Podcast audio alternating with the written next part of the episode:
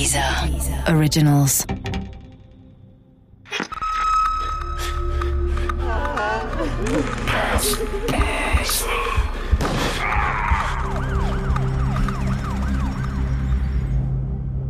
Mord hinter dem eisernen Vorhang von Richard Fasten. Diese Geschichte beruht auf einer wahren Begebenheit. Unsere Erzählfigur haben wir frei erfunden und die Namen der beteiligten Personen wurden geändert. Die Statements der Experten sind echt. Ich kannte Renate noch aus Karl-Marx-Stadt. Damals in den 50er Jahren hieß Chemnitz noch so. Renate und ich sind so ziemlich zur gleichen Zeit nach Berlin gezogen und haben als Näherinnen im VEB Treffmodelle angefangen. In der Greifswalder Straße haben wir Damenoberbekleidung im Akkord genäht. Die meisten Klamotten waren aber nicht für die DDR bestimmt. Sie gingen ins sozialistische Ausland oder an die Versandhäuser in der Bundesrepublik. In Ostberlin konnte man keine unserer genähten Modelle auf der Straße sehen. Dafür in den Katalogen von Neckermann, Quelle und Otto. Das war das einzige Manko an unserem Job. Wir mochten unsere Arbeit, aber dass man das Ergebnis nach der Endfertigung nicht mehr zu Gesicht bekam, war manchmal etwas unbefriedigend. Renate wohnte mit ihrem Mann Wolfgang in der Falkenberger Straße im Berliner Stadtteil Weißensee. Mein Mann Helmut und ich wohnten gleich um die Ecke in der Buschallee. Wir waren befreundet. Renate und ich sicher mehr als Wolfgang und Helmut. Renate und ich kannten uns ja schon länger und sahen uns jeden Tag auf der Arbeit. Der Kontakt zwischen unseren Männern war dagegen lockerer, um es vorsichtig zu formulieren. Wolfgang hatte im Wachregiment der Staatssicherheit gedient und war dann hauptamtlicher Mitarbeiter geworden. Er war in der Hauptabteilung Personenschutz von Erich Mielke beschäftigt und damit zuständig für den Schutz des Politbüros. Er musste die Fahrtstrecken der DDR-Politprominenz überwachen und sichern. Außerdem sorgte er als Verantwortlicher für Organisation und Planung auch für den Schutz auf Parteitagen. Allerdings organisierte er das alles von einem bequemen Platz an einem Schreibtisch aus.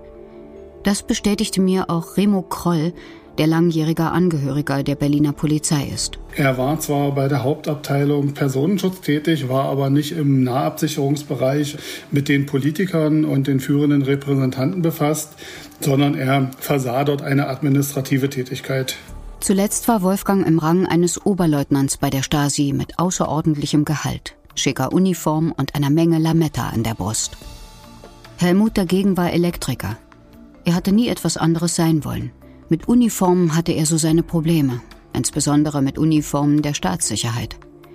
Dementsprechend hatte er auch mit Wolfgang seine Probleme. Doch das beruhte auf Gegenseitigkeit. Wolfgang versuchte Helmut in zunächst harmlosen Gesprächen stets irgendwann zu vermitteln, dass er nur ein kleiner Handwerker war, während er, Wolfgang, alleine durch seinen Job ein weit wichtigeres Mitglied der sozialistischen Gesellschaft wäre. Soweit es möglich war, gingen sich die beiden Männer aus dem Weg. Bei der Hochzeit von Renate und Wolfgang 1960 war allerdings auch Helmut dabei. Da hatte er keine Chance zu kneifen. Sogar unsere Betriebszeitung der VEB Treffmodelle gratulierte mit einem kleinen Text. Glückwunsch zur sozialistischen Hochzeit.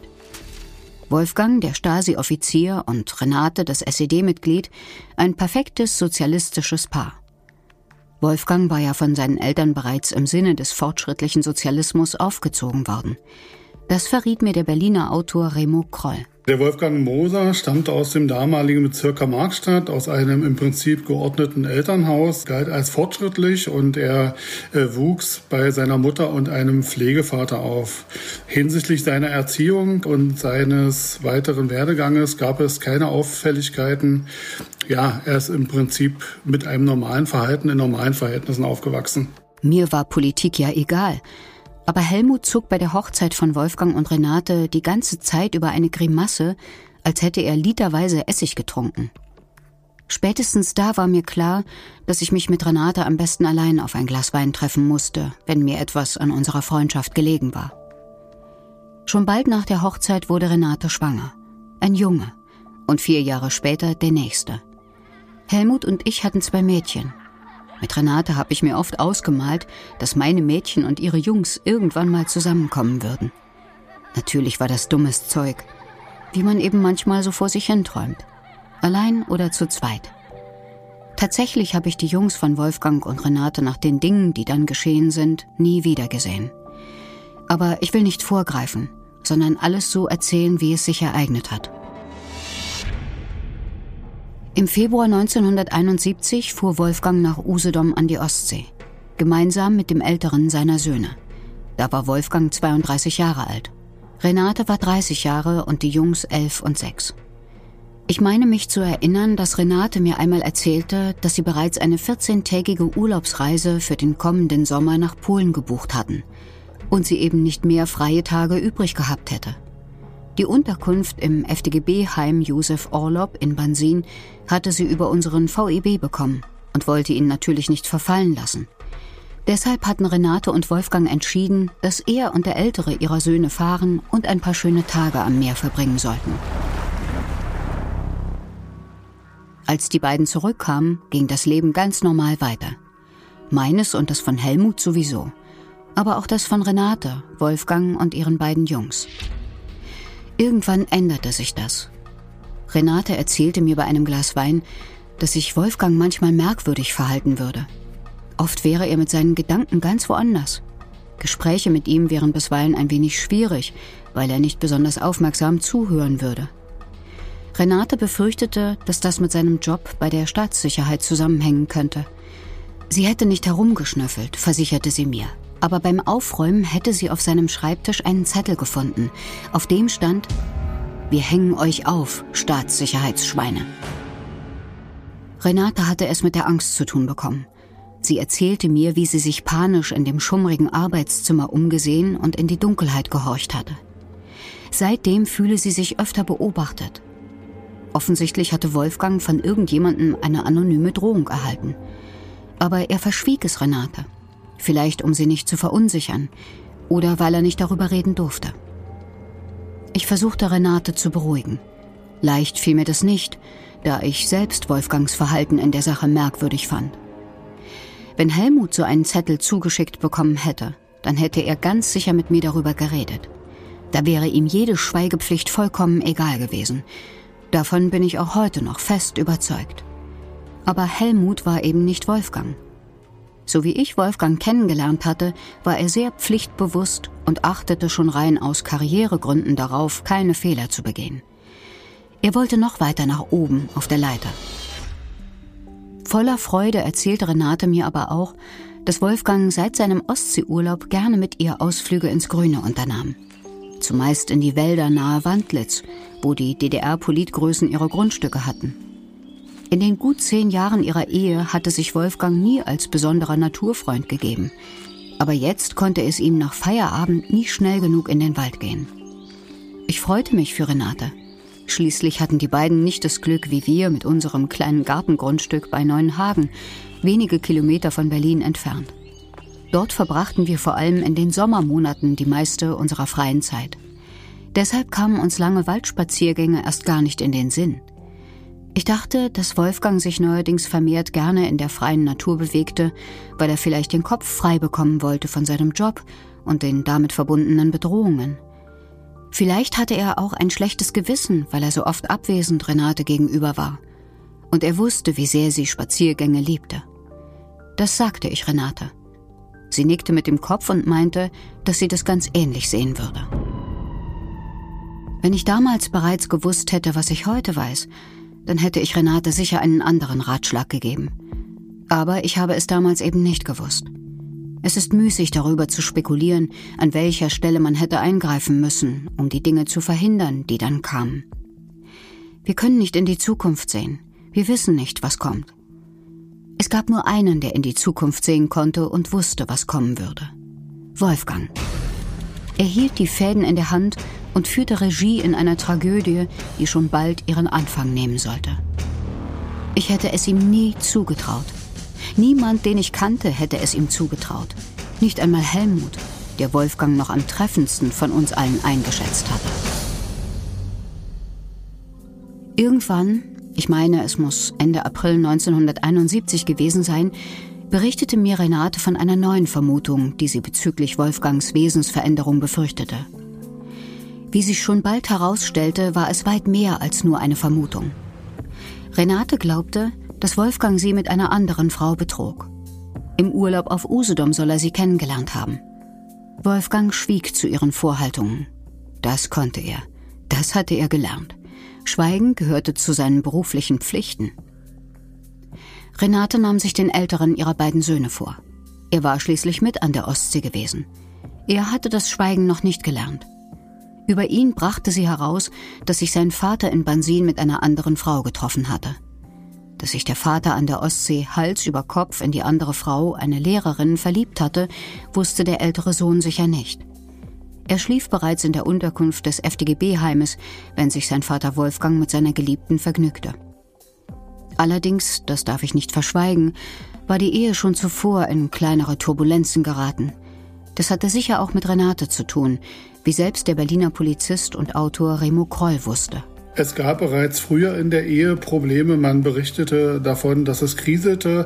Und zwar war seine Frau auch eine sehr aktive Frau. Sie hat sich qualifiziert. Sie war auf Dienstreisen. Sie war unternehmenslustig und hatte dafür auch dann weniger Zeit durch diese Tätigkeit für die Familie, was bei ihm äh, entsprechende Kritik hervorrief. Nachdem sie ihren älteren Sohn ausgequetscht hatte, ahnte Renate, was auf Usedom geschehen war. Sie konfrontierte Wolfgang mit ihrem neuen Wissen. Doch er hielt schweigend dagegen und lud sie zu neuen Landpartien in die Wälder nach Wandlitz ein. Manchmal steuerte er auch Müllkippen an. Renate wusste nicht warum. Hätte sie es gewusst, wäre sie nicht zu ihm in den Trabant gestiegen. Denn von einer dieser Landpartien kehrte sie nicht mehr zurück. Es war der 4. Mai 1971, als sie nicht an ihrem Arbeitsplatz erschien. Der Tisch mit ihrer Nähmaschine blieb leer. Ein ungewohnter Anblick. Renate war selten krank. Und wenn doch, dann schleppte sie sich auch mit einer Erkältung in den VEB. Ihre Arbeit bedeutete ihr etwas. Es musste also etwas Außergewöhnliches geschehen sein. Das war mir sofort klar. Später erfuhr ich, dass Wolfgang seine Frau für vermisst erklärt hatte. Von einem Treffen mit einem Arbeitskollegen wäre sie nicht zurückgekehrt. Seinen Vorgesetzten bei der Staatssicherheit legte er mehrere anonyme Drohschreiben vor. Von einem hatte Renate mir ja berichtet. Wolfgang sagte gegenüber seinen Vorgesetzten, dass er sich große Sorgen um seine Frau Renate machen würde. Möglicherweise hätten die Schreiber der Drohbriefe etwas mit ihrem Verschwinden zu tun. Seine Sorgen bezüglich Renate erwiesen sich als durchaus berechtigt. Es dauerte nicht lange, bis sie gefunden wurde. Erschossen, erschlagen und erwürgt. Der Mörder wollte sicher gehen, dass sie auch wirklich tot war. In einem Waldstück bei Wandlitz hatte er sie getötet. Zuerst mit einem Schuss in den Hinterkopf, dann mit Beilhieben. Schließlich erwürgte er Renate. Im Fachjargon der Kriminalpolizei nennt man sowas Übertöten. Der Mörder tut weit mehr, als notwendig wäre, um sein Opfer zu töten. Ich bin da keine Fachfrau. Lange nach Renates Tod habe ich das nachgelesen, weil ich mir ein Bild davon machen wollte, was damals tatsächlich geschehen war. Denn zunächst erfuhren wir kaum etwas. Natürlich wurden wir von der Polizei befragt, aber wir bekamen keine weiteren Informationen. Renate war tot, so viel stand fest. Ich stand ein paar Mal vor ihrer Wohnungstür in der Falkenhagener Straße und habe geklingelt. Ich wollte mit Wolfgang sprechen, mein Beileid aussprechen und fragen, ob ich irgendwie helfen könnte. Aber die Wohnungstür wurde nie geöffnet. Es gab Gerüchte, er wäre über den gewaltsamen Tod seiner Frau krank geworden und läge in einem Krankenhaus, aber niemand wusste in welchem. Irgendwann habe ich meine Versuche an der Wohnungstür von Renate und Wolfgang eingestellt. Ich kann gar nicht sagen, wo die beiden Jungen der Familie in dieser Zeit untergekommen sind. Ich habe deshalb Remo Kroll gefragt, der auch das Buch Die Tote von Wandlitz über die damaligen Ereignisse geschrieben hat. Ja, die Jungen waren zunächst beim Bruder der Mutter untergebracht und wir haben dann entnehmen können, dass sie in Berlin in einem Kinderheim in, im Königsheideweg auch untergebracht waren und vom MFS finanziell unterstützt wurden. Renates Arbeitsplatz wurde neu vergeben. An ihrem Tisch mit der Nähmaschine saß nun eine andere Frau. Sie konnte nichts dafür, aber ihr Anblick war die ersten Tage wie ein Stich ins Herz für mich. Renate fehlte aber irgendwann wurde die Erinnerung an sie blasser. über 16 Monate nach ihrem Tod, im Oktober 1972, war die Erinnerung an Renate wieder schlagartig da. Der Leiter unseres Kombinats nahm mich zur Seite. Sie waren doch mit der Renate Moser befreundet, sagte er. Ich nickte stumm. Ich wusste nicht, auf was er hinaus wollte, ahnte aber, dass es nichts Gutes war. Ich habe heute Nacht die Nachricht erhalten, dass der Mann von Frau Moser, Herr Oberleutnant Wolfgang Moser, verstorben ist, sagte der Kombinatsleiter. Verstorben? wiederholte ich verwirrt. Ja, Bluthochdruck, Zucker, war sicher alles zu viel für ihn, murmelte er. Ich habe später, sehr viel später, den Totenschein gesehen. Ein Medizinalrat aus Leipzig namens Günther Schneider hatte ihn ausgestellt. Demnach war Wolfgang tatsächlich an Hypertonie mit zerebraler Beteiligung und Diabetes mellitus gestorben, wie man es in Fachkreisen ausdrückt. Mit 33 Jahren. Ich hatte ihn kerngesund in Erinnerung gehabt. Irgendetwas daran konnte nicht stimmen, das war mir sofort bewusst, als der Kombinatsleiter mir die Nachricht übermittelte. Aber damals, 1972, hatte ich keine Möglichkeiten, den Dingen tiefer auf den Grund zu gehen. Die beiden Jungen von Wolfgang und Renate kamen nun in ein Heim nach Eisenhüttenstadt. Auch das erfuhr ich erst viel später. Das Auto und die Wohnungseinrichtung der Familie Moser wurden im staatlichen Auftrag verkauft. Der Erlös floss auf Sparkonten für die elternlosen Jungen. Eine schreckliche Geschichte. Die Mutter wird auf brutale Weise ermordet, der Vater stirbt mit 33 Jahren unter mysteriösen Umständen an Bluthochdruck und Zucker. Dass die ganze Geschichte noch viel schrecklicher war als bis dahin geglaubt, kam erst nach der Wende ans Licht. Erst 1990, nach Auflösung der Staatssicherheit, erfuhren wir die Wahrheit über das Schicksal von Renate und Wolfgang Moser. Die Akten aus den Jahren 1971 und 1972 brachten eine geradezu unglaubliche Geschichte zutage. Demnach war Wolfgang bereits sehr bald nach dem Verschwinden von Renate in Verdacht geraten, etwas damit zu tun zu haben.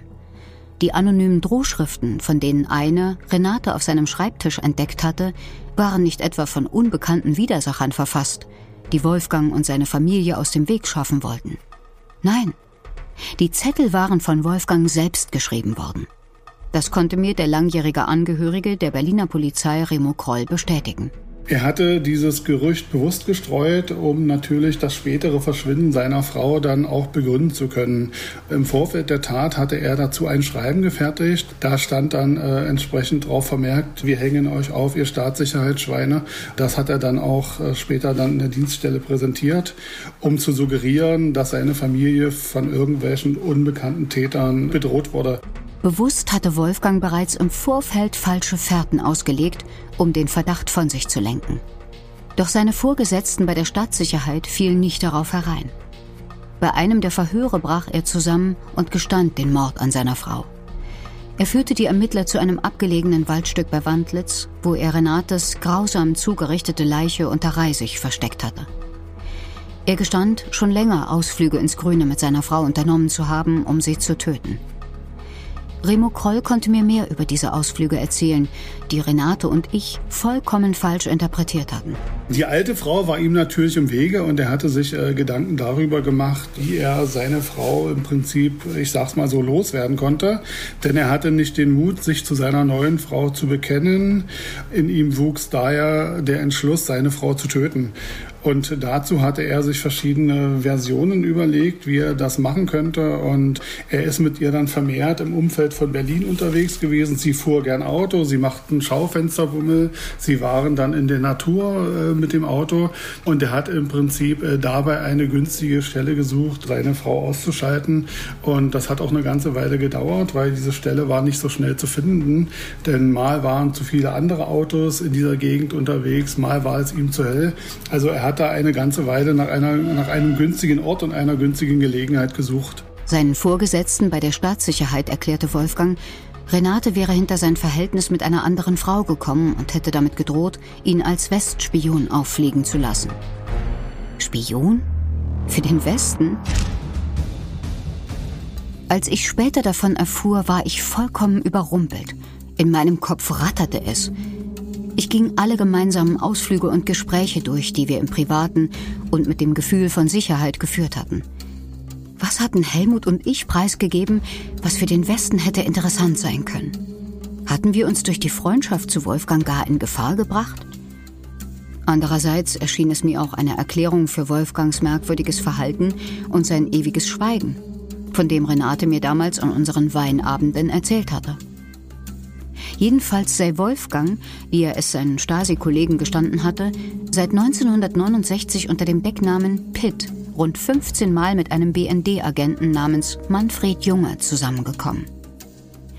Nach dem Streit mit Renate hätte Junge ihm erklärt, dass es keine andere Möglichkeit gäbe, als Renate zu liquidieren. Der Westspion hätte ihm sogar genaue Anweisungen gegeben, wie er seine Frau töten sollte. Ob das tatsächlich so war, ist höchst zweifelhaft.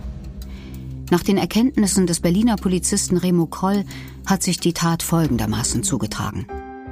Er machte mit seinem Trabant, mit seinem Pkw auch wieder in den Abendstunden einen Ausflug und kam dann mit seiner Frau in die Nähe von Wandlitz bzw. Bernau, hat dann eine Kfz-Panne vorgetäuscht, hat den Wagen angehalten und hat die Motorhaube geöffnet und bat seine Frau mit der Taschenlampe in den Motorraum zu leuchten.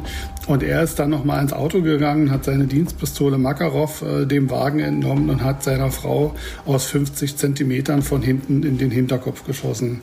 Danach hat er die Frau in ein Gebüsch gezerrt, in dieses Waldgebiet und äh, hat dann noch entsprechende Lebenszeichen vernommen, ist dann wieder zum Auto, hat einen Beil geholt und äh, mit der stumpfen und der scharfen Seite des Beiles auf seine Frau, insbesondere auf den Kopf eingeschlagen. Und als er dann immer noch äh, Lebensgeräusche wahrgenommen haben will, hat er seine Frau dann letztlich noch mit einem Seidenschal erdrosselt. Ob Wolfgangs Vorgesetzte bei der Staatssicherheit ihm die seltsame Geschichte mit dem Westspion glaubten, kann ich heute nicht sagen. Jedenfalls füllen seine Vernehmungen viele hunderte Seiten. Natürlich wollten die Ermittler wissen, wie Wolfgang und der ominöse BND-Agent aufeinander getroffen waren. In seiner ersten Version berichtete Wolfgang, dass der Erstkontakt über seine Frau Renate stattgefunden hätte. Als er eines Tages nach Dienstschluss nach Hause gekommen wäre, hätte Manfred Junge bereits in der ehelichen Wohnung in der Falkenberger Straße gesessen. Der Westspion hätte ihm seinen Dienstausweis mit dem Dienstsiegel gezeigt und gesagt, Sie können gar keine Zicken machen. Anschließend hätte sich Junge höhnisch an Wolfgangs Angst geweidet. Später korrigierte Wolfgang seine erste Begegnung. In den Akten vermerkten die Ermittler der Staatssicherheit, dass er nunmehr angab, Manfred Junge in einer Kneipe in Berlin-Weißensee kennengelernt zu haben. Der BND-Agent hätte sich als Werkzeugmacher des VEB 7. Oktober vorgestellt und begonnen, mit ihm Briefmarken zu tauschen. Um das teure Hobby zu finanzieren, hätte Junge ihm Geld geliehen. Viel Geld. So wäre er in die Abhängigkeit des Mannes geraten, der sich später als BND-Mann entpuppte. Wolfgang behauptete, während der Treffen mit Manfred Junge einiges an Interna aus seiner Abteilung bei der Staatssicherheit preisgegeben zu haben. So hätte er die Jahrespläne der Leibwächter verraten, detaillierte Skizzen für den Schutz an Parteitagen angefertigt und die geheimen Fahrtstrecken der Politbonzen aus Wandlitz weitergegeben. Mit dem Wissen, das er angeblich an den BND weitergegeben hatte, hätten nach Auffassung seiner Vorgesetzten terroristische Handlungen gegen führende Repräsentanten der Partei und Staatsführung durchgeführt werden können. Ich weiß nicht, ob Wolfgang klar war, was seine Aussagen für Folgen nach sich zogen. Eigentlich hätte es ihm klar sein müssen. Schließlich arbeitete er bereits viele Jahre für die Staatssicherheit und wusste, wie das System funktionierte. Vielleicht gab es jenen BND-Agenten namens Manfred Junge tatsächlich. Aber die Wahrscheinlichkeit aus heutiger Sicht ist nicht besonders groß. Viel wahrscheinlicher ist, dass Wolfgang den Westspion erfand, um nicht als eiskalter Killer seiner Frau dazustehen. Er brauchte jemanden, der ihn dazu zwang, die Tat zu begehen. Er glaubte, dadurch eine mildere Strafe zu bekommen. Die Ausflüge mit Renate ins Grüne, die anonymen Drohbriefe und die Ausführung der Tat mit seiner Makarov-Dienstpistole sollten allein auf Manfred Junges Mist gewachsen sein, der Renates Tod vehement eingefordert hatte. Ich glaube, dass Wolfgang sich mit seinen Aussagen verspekulierte. Er wollte den BND als eigentlichen Strippenzieher im Hintergrund präsentieren. Der westliche Geheimdienst hätte seine Frau Renate getötet. Er selbst wäre nur das Werkzeug gewesen, das sich nicht gegen den aufgebauten Druck durch Manfred Junge hatte wehren können. Dass er sich mit dieser Version des Tathergangs mehr belastete als mit einem wahrscheinlicheren anderen Ablauf der Ereignisse, war ihm sicher nicht bewusst. Vermutlich gab es jenen Manfred Junge überhaupt nicht. Wolfgang versuchte seinen Kopf aus der Schlinge zu ziehen, doch er zog sie durch seine Spionagegeschichte nur noch fester zu. Auch der Berliner Autor Remo Kroll ist der festen Überzeugung, dass es den ominösen Westagenten Manfred Junge nie gegeben hat. Also an dieser Spionagegeschichte, die ist wirklich äh, relativ absurd und auch relativ dilettantisch. Also ich persönlich denke nicht, dass es diese Spionagegeschichte in der Realität so gegeben hat. Denn so wie er das beschreibt, hat auch der BND nicht in der DDR gearbeitet. Also da waren die auch schon ein Stück weit äh, professioneller. Er schreibt ja, dass er diesen Agenten Junge da getroffen hat vor der Dienststelle in Weißensee und dass dieser Agent Junge ihn auch in der Dienststelle angerufen hat. Also ich denke, so hätte der BND auch in der DDR nicht agiert. Also äh, die sind da schon ein Stück weit auch konspirativer vorgegangen. Renate war durch den älteren ihrer Söhne hinter das Verhältnis von Wolfgang gekommen. Sie wusste, dass er sie auf Usedom mit einer anderen Frau betrogen hatte. Das hatte sie mir ja selbst erzählt. Und diese andere Frau wollte jetzt nach Berlin kommen, um mit ihm ein gemeinsames neues Leben aufzubauen. Wolfgang geriet in Zeitdruck denn die Lehrerin hatte angekündigt, bereits am 5. Mai 1971 bei ihm in Berlin zu sein. Wolfgang hatte ihr vorgegaukelt, bereits von Renate geschieden zu sein. Natürlich entsprach das nicht der Wahrheit. Für ihn gab es nur den einen Weg. Renate musste weg. Für immer. Mit der Urlaubsbekanntschaft wollte er ein neues Leben beginnen. Dessen ist sich auch der Berliner Polizist und Autor Remo Kroll sicher. Wolfgang Moser wollte mit dieser neuen Frau, mit dieser Lehrerin zusammenleben und natürlich war ihm dafür seine jetzige Frau im Wege. Den Mord an ihr plante er akribisch. Die Fahrten ins Grüne, das Beil, das er dabei stets im Kofferraum hatte, die selbstgeschriebenen Drohbriefe. Und auch an die Kugel in seiner Dienstwaffe hatte er gedacht. Ihr Fehlen hätte er erklären müssen. Remo Kroll weiß, dass Wolfgang auch in dieser Hinsicht vorausschauend war. Er hatte aus Schwarzbeständen noch alte Munition und hat von der aktuellen Munition, die sich im Magazin befand, eine Patrone entnommen und hat aus diesem Schwarzbestand diese Patrone nachgefüllt, mit der er dann die Frau erschossen hat. Und als er dann zurückkam, hat er einfach die eine Patrone wieder dazugesteckt und es ist offiziell gar kein Munitionsverlust aufgetreten. Sogar an Renates Beerdigung hatte Wolfgang gedacht. Nach seiner Rückkehr aus Bansin überredete er sie, eine Lebensversicherung abzuschließen. Nach ihrer Ermordung wollte er das Geld kassieren und damit ein schlichtes Urnenbegräbnis finanzieren. Man könnte meinen, Wolfgang dachte an alles. Aber er hatte sich über und seine Kollegen unterschätzt.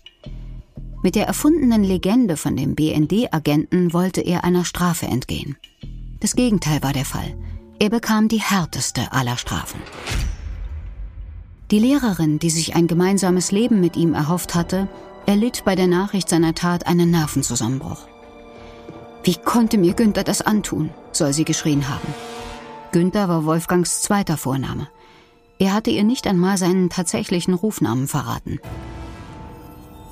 Im Mai 1972 begann der Prozess gegen Wolfgang vor dem Militärstrafsenat des obersten Gerichts der DDR. Nach nur drei Tagen wurde das Urteil gefällt.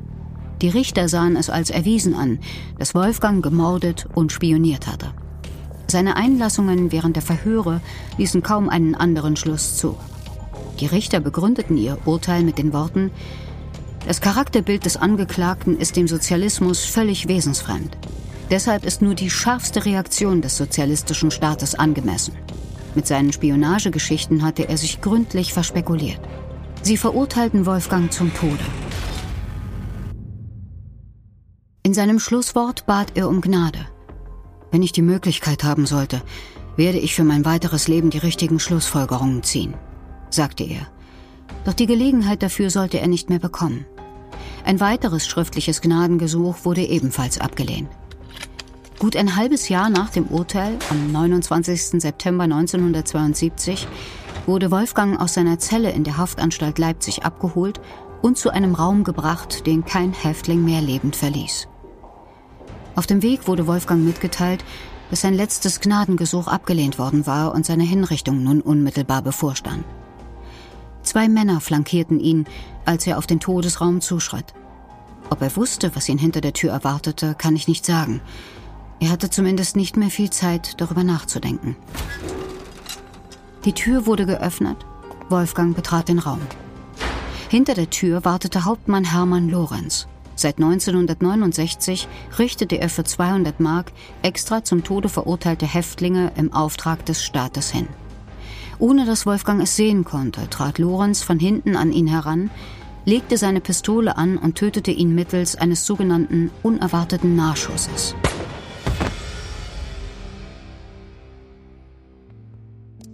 Der Totenschein, nachdem er an Bluthochdruck und Zucker starb, wurde später vom Leipziger Medizinalrat Günther Schneider ausgestellt.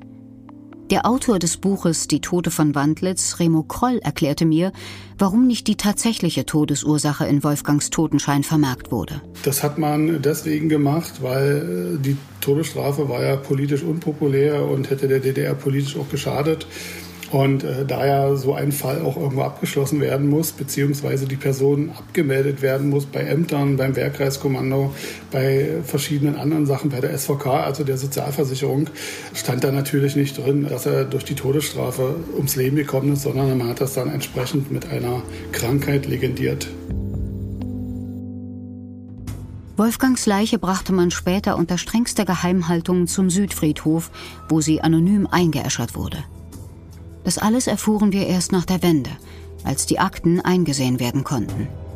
Ob die beiden Jungen später je von dem wahren Schicksal ihrer Eltern erfahren haben, kann ich nicht sagen.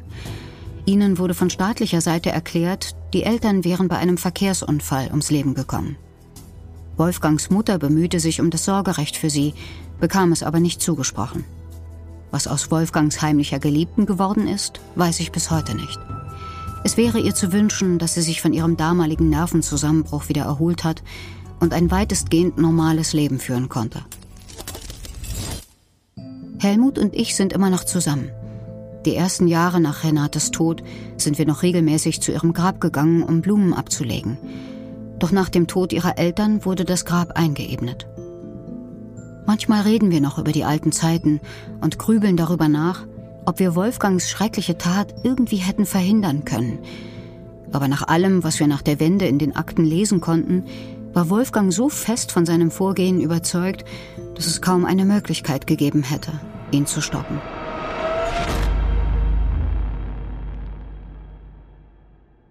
Das Böse ist eine Zusammenarbeit von dieser und der Apparat Multimedia. Redaktion Nina Löschner und Linda Achtermann. Produktion Andreas Steile und Dennis Steinwachs. Gesprochen von Kathleen Gavlich.